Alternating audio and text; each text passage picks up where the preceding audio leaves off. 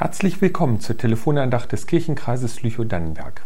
Mein Name ist Andreas Wehn und ich bin Pastor in Schneeger und den Bergen. Ein gesegnetes neues Jahr wünsche ich Ihnen und hoffe, dass ein gesundes und gutes Jahr vor Ihnen liegt. Heute möchte ich Ihnen die neue Jahreslosung mit auf den Weg geben. Das ist ein Bibelwort, das die christlichen Kirchen in diesem Jahr besonders bedenken wollen. Es steht im Johannesevangelium im sechsten Kapitel.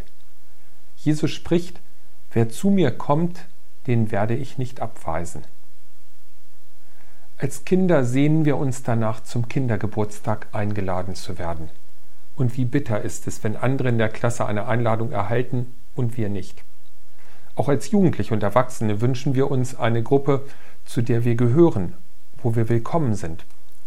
In unserem Leben geht es in besonderer Weise um Beziehung. Wer zu mir kommt, den werde ich nicht abweisen. Auch im Glauben geht es um Beziehung, um die Beziehung zu Gott. Dürfen wir zu ihm gehören oder weist er uns ab, weil wir falsch gelebt haben oder zu oft gezweifelt haben, weil unser Glaube zu schwach war oder unser Leben nicht gut genug? Wer zu mir kommt, den werde ich nicht abweisen. Es ist, als ob Jesus in der Tür steht und auf uns wartet.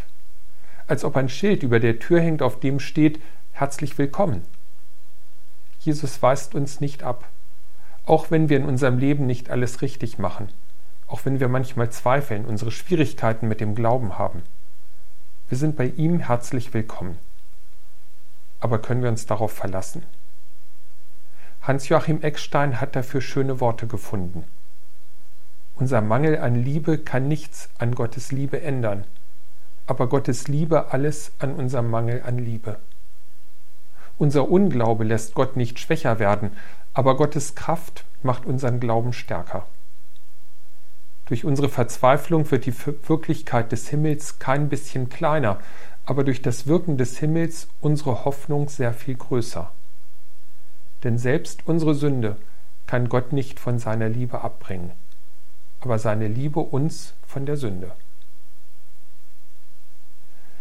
Wer zu mir kommt, den werde ich nicht abweisen. Wir sind bei Gott willkommen. Nicht, weil wir so wundervoll glauben und handeln, sondern weil Gott uns festhält und er sich nach uns sehnt. Ihnen wünsche ich, dass Sie diese offene Tür in diesem Jahr bei vielen Menschen finden, dass Sie selbst Ihre Tür für andere öffnen und dass Sie sich willkommen fühlen bei Gott. Amen.